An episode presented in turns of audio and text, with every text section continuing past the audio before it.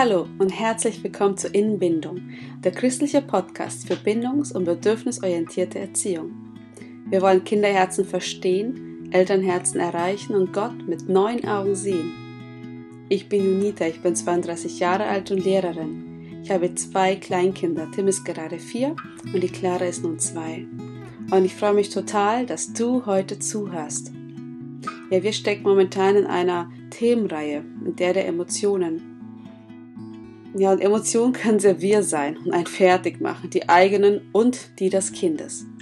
Und genau deshalb ist es so hilfreich, diese zu verstehen. Warum sind sie da? Welche Aufgabe haben sie?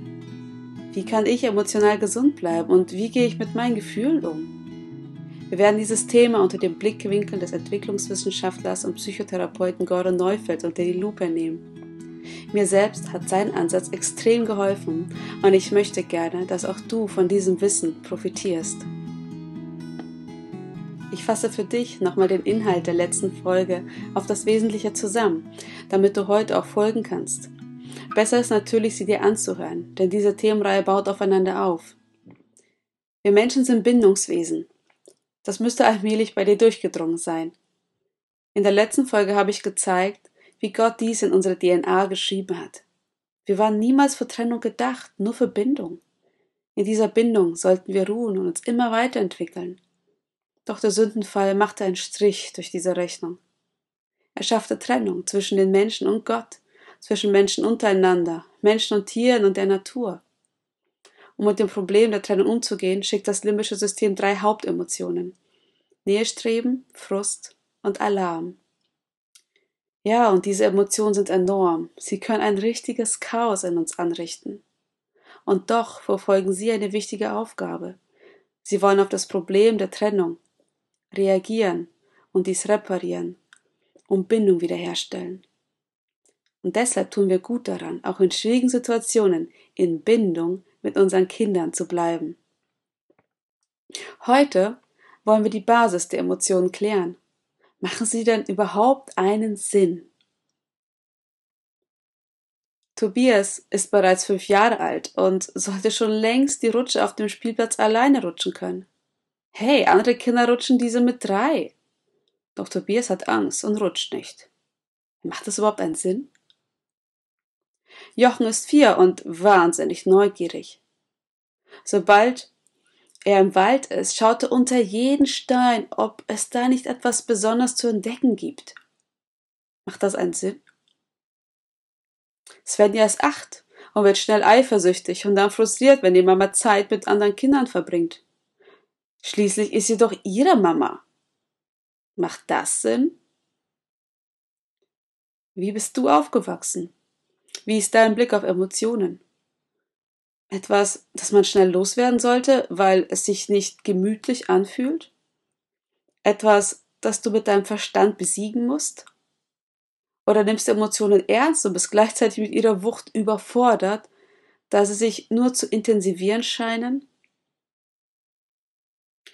Gordon Neufeld hat die Errungenschaften der Neurowissenschaft mit der tiefen Psychologie verbunden und daraus eine Wissenschaft der Emotionen entwickelt. Ich werde nach und nach einige seiner Erkenntnisse für euch praktikabel machen. Um zu verstehen, wie wir mit Emotionen umgehen können, ist es hilfreich, das Wesen der Emotionen zu verstehen. Denn Emotionen werden unterschiedlich gesehen und verstanden. Per Definition haben sie zwei Hauptmerkmale. Sie erregen uns psychisch und sie bewegen uns. Ja, mit psychischer Erregung ist gemeint, dass sie uns aufwühlen. Sie passieren spontan und unterliegen nicht unserer Kontrolle. Ich kann Gefühle nicht befehlen. Weiterhin sind sie von außen betrachtet häufig irrational. Ja, ich weiß, dass meine Gefühle echt unvernünftig sind, aber ich fühle halt so. Ja, so hat sich schon der ein oder andere entschuldigt. Doch das Hirn hat seine Gründe. Also Emotionen wühlen uns auf, Sie erregen uns. Sie passieren spontan und können irrational erscheinen. Sie werden nicht von außen befohlen, sondern passieren von innen heraus. Weiterhin setzen uns unsere Emotionen in Bewegung. Sie bewegen uns zum Handeln, so dass es uns selbst dient. So wie sich das Kind emotional zeigt, zeigt es, was das Kind gerade beunruhigt. Wenn ein Kind Angst fühlt, dann wird es automatisch vorsichtig. Wenn ein Kind beunruhigt ist, dann sucht es die Nähe zu seinen Eltern.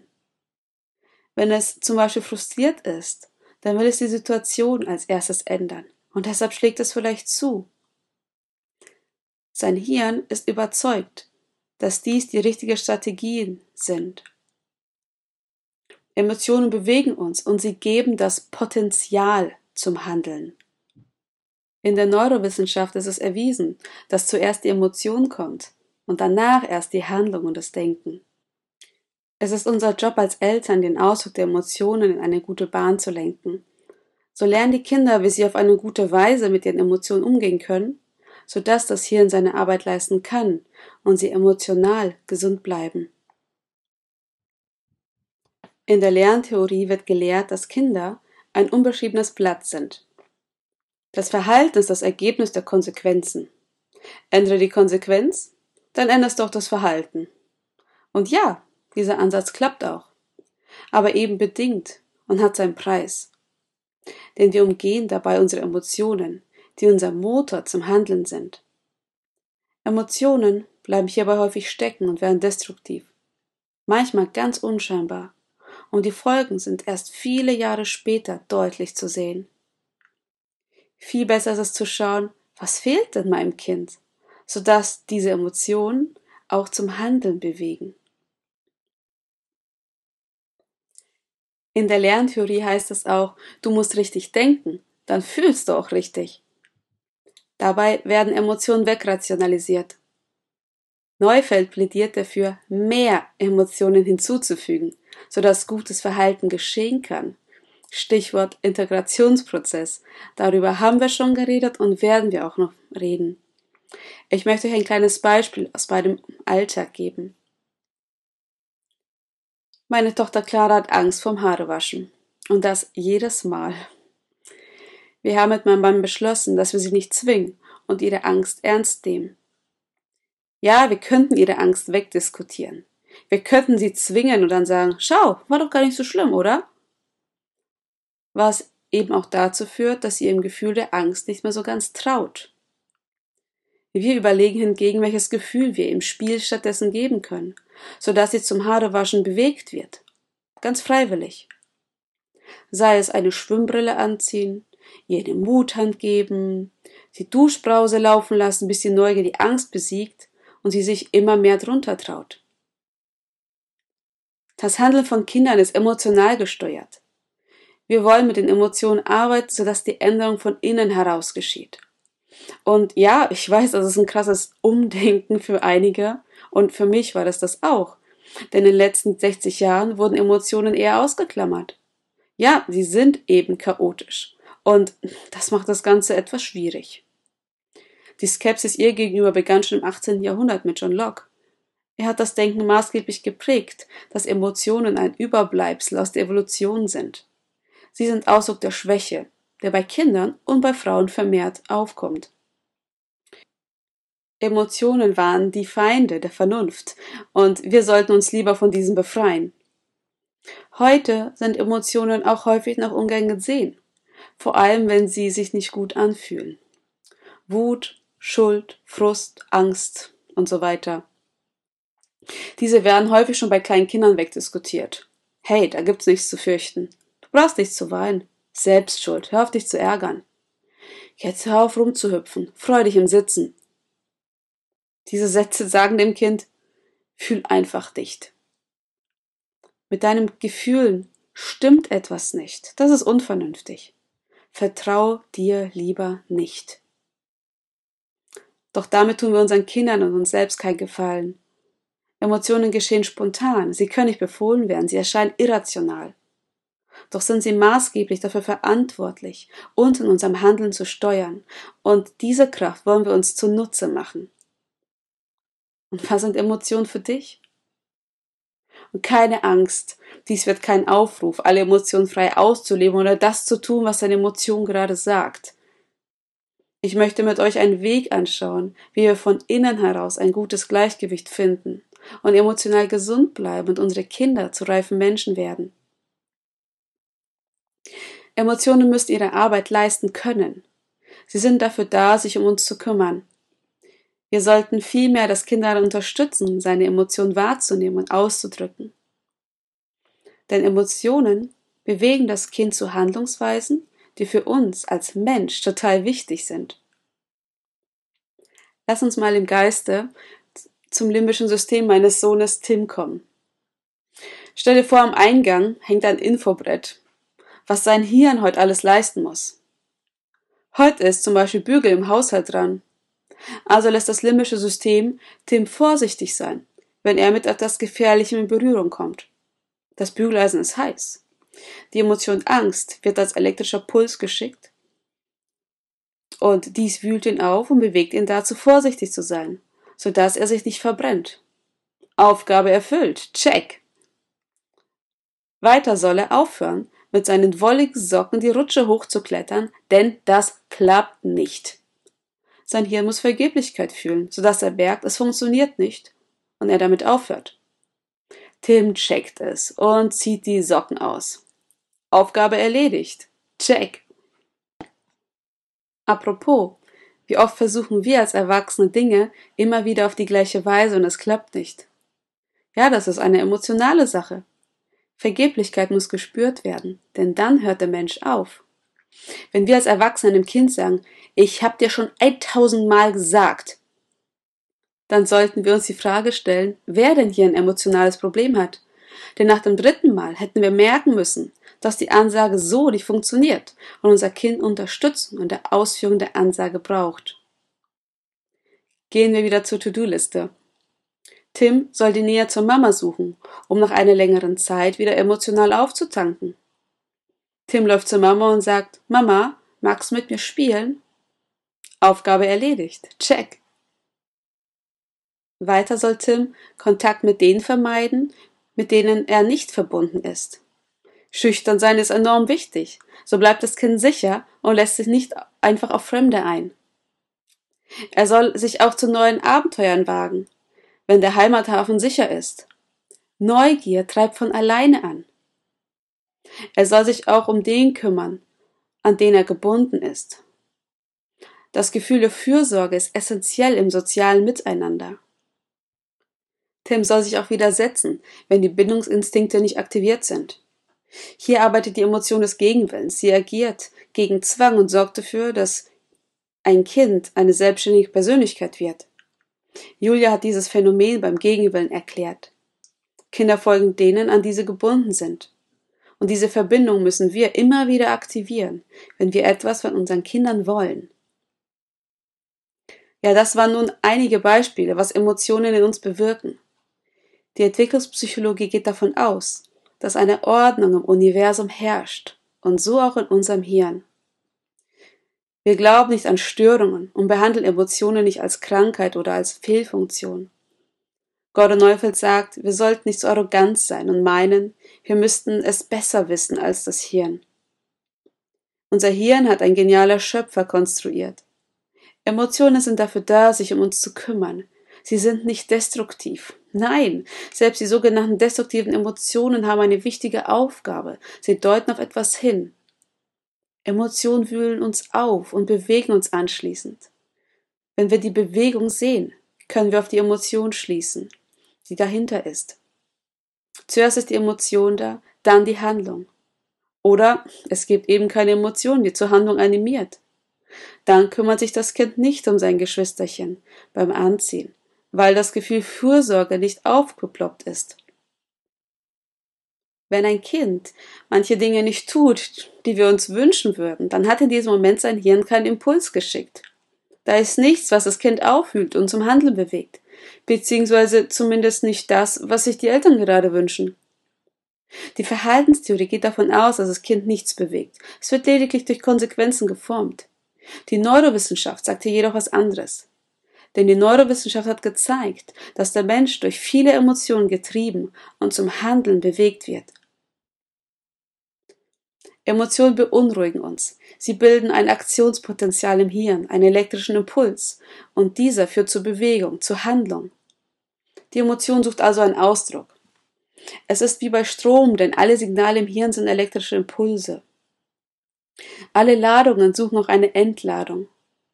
Und hierfür hat Gordon Neufeld drei Gesetze herauskristallisiert, die genauso in der Welt der Physik für Thermodynamik gelten. Prinzipien, die universell sind. Das erste Prinzip ist, Emotionen suchen einen Ausdruck. Das zweite, Emotionen müssen gefühlt werden. Das Fühlen von Emotionen kann nämlich abtrainiert werden, wenn dieser zu schmerzhaft ist. Doch hindert dies die gute Arbeit der Emotionen. Das dritte Prinzip ist, Emotionen wollen einen Ausgleich finden. Hier gleiche ich von innen meine Emotionen aus. Ich halte ihnen eine andere Emotion entgegen. Zum Beispiel Frust über die Schwester wird ausgeglichen mit der Fürsorge für die Schwester. Deswegen haue ich sie dann nicht mehr. Oder Angst, dem wird Neugier entgegengesetzt und so entsteht dann Mut und jemand macht Dinge dann doch, vor denen er eigentlich Angst hatte. Und so wird so ein inneres Gleichgewicht ganz natürlich hergestellt. Und jede dieser Prinzipien werden wir einzeln betrachten, damit du das Wissen auch direkt in deinem Leben auch umsetzen kannst. Ja, an diesem Punkt hoffe ich, dass du verstanden hast, dass Emotionen einen absoluten Sinn machen. Sie treiben zum Handeln an. In der Bibel gibt es auch viele Beispiele, in denen eine Emotion eine Person zum Handel bewegt hat. Die Wut des Hirtenjungen Davids brachte ihn dazu, gegen den Riesen Goliath zu kämpfen, der sich über Gottes Volk lustig machte. Die Verheißung Gottes an Jose und das Volk gab ihnen Hoffnung, so dass sie bereit waren, das verheißene Land einzunehmen. Die innere Leere und Einsamkeit führte viele Menschen zu Jesus, der voller Liebe war. Emotionen geben Impulse zum Handeln. Natürlich müssen diese auch manchmal ausgeglichen werden, denn sie können auch großen Schaden anrichten. In seiner Eifersucht tötete Abe seinen Bruder Kain. In seiner Wut suchte König Saul monatelang nach David, um ihn zu töten. Doch das Problem liegt nicht bei den Emotionen, sondern im unreifen Umgang mit ihnen. Ein unreifer Umgang mit Emotionen ist dadurch geprägt, dass der Mensch in einem Gefühl hängen bleibt, impulsiv wird, seine Wut nicht ausgleichen kann, die Emotion schluckt und unterdrückt, sodass sie destruktiv und dysfunktional wird. So sind Emotionen nicht gedacht. Denn gerade sie sind dafür da, uns reif zu machen. Ja, und die Hauptaufgabe von Emotionen ist, Kinder reif zu machen. Und du hast richtig gehört, Emotionen sollen uns reif machen. Lange hat man geglaubt, gerade sie machen uns doch unreif. Doch ich will euch zeigen, warum gerade das Gegenteil der Fall ist. Reife kannst du nicht befehlen. Wir können niemanden reif machen. Wir können ihm beibringen, wie man sich reif verhält. Ja, das geht. Und das auch schon bei Kleinkindern. Für echtes Wachstum brauchen Emotionen Raum. Diese dürfen wir als Eltern unseren Kindern gewähren. Wachstum braucht Zeit. In den ersten Lebensjahren müssen Kinder sich selbst in erster Linie kennenlernen, bevor sie dann fähig werden, reif zu handeln. Der Fokus ist hier ein anderer. Diese Reife geschieht dann spontan, wenn wir sie gut begleiten. Wir haben beim Podcast ja schon über die Reifeprozesse gesprochen. Was macht Kinder stark, selbstständig, resilient und so weiter? Neufeld beschreibt dafür drei Prozesse. Die Adaption, Emergenz und die Integration. Und jeder dieser Reifeprozesse wird von einer Hauptemotion begleitet. Die Adaption mit dem Gefühl der Vergeblichkeit, der Trauer. Dinge können abgeschlossen werden und ein Neuanfang wird möglich die Emergenz mit dem Gefühl der Sättigung. Dann erst kann das Hirn arbeiten, wird voller Tatendrang. Das passiert jedoch nur, wenn das Kind bindungssatt ist. Und als drittes im Bunde der Prozess der Integration. Hier können Kinder ein Gefühl der Dissonanz wahrnehmen. Wie ich sorge für mich und habe gleichzeitig die Bedürfnisse des anderen im Auge, fühle Fürsorge für zwei Parteien, daraus entsteht Rücksicht ich will etwas anders und gleichzeitig verstehe ich die Situation, fühle Anteilnahme. Daraus entsteht Geduld. Ich habe Angst und gleichzeitig ist da ein Schatz, den ich möchte, daraus entsteht Mut. Dieses Denken erfordert eine emotionale Reife. Kinder müssen zwei Emotionen parallel fühlen können, damit diese ausgeglichen werden können. Diese Gefühle der Vergeblichkeit, Sättigung und Dissonanz sind der Sprit für den Motor der Entwicklung. Diese Emotionen sollten sie fühlen können. Wenn wir also wissen wollen, wie weit unsere Kinder in ihrem Reifeprozess sind, dann können wir nach diesen Gefühlen Ausschau halten. Kann mein Kind ein Nein akzeptieren? Eine Situation, die nicht änderbar ist? Das ist ein emotionaler Prozess, in dem Tränen absolut erwünscht sind. Spürt mein Kind eine emotionale Sättigung, sodass es ins freie Spiel kommt und selbst aktiv wird? Kann mein Kind zwei Gefühle gleichzeitig fühlen und diese so ausgleichen? Diese drei Emotionen, Vergeblichkeit, Sättigung und Dissonanz, sind mit den Reifeprozessen verbunden. Damit die Prozesse der Reife funktionieren, müssen Emotionen ausgedrückt werden und so auch gefühlt. Wer sich adaptieren will, muss das Gefühl der Vergeblichkeit fühlen können. Wenn du diese Gefühle wahrnimmst, dann macht die Natur seine Arbeit, auch wenn es für uns Eltern manchmal echt herausfordernd ist, mit so viel Emotionen umzugehen. Diese Emotionen können stecken bleiben und nicht mehr gefühlt werden. Und da gilt es für uns als Eltern, diese wieder aufzugraben, damit das Kind reifen kann. Wir alle wünschen uns reife Kinder, denn das ebnet den Weg für sie selbst in die Zukunft. Die Reifeprozesse gelingen bei einem Kind, wenn es sicher gebunden ist. Trennung erschwert diesen. Ich habe ja schon gesagt, dass Trennung eine Menge Emotionen bei einem Kind mit sich bringt.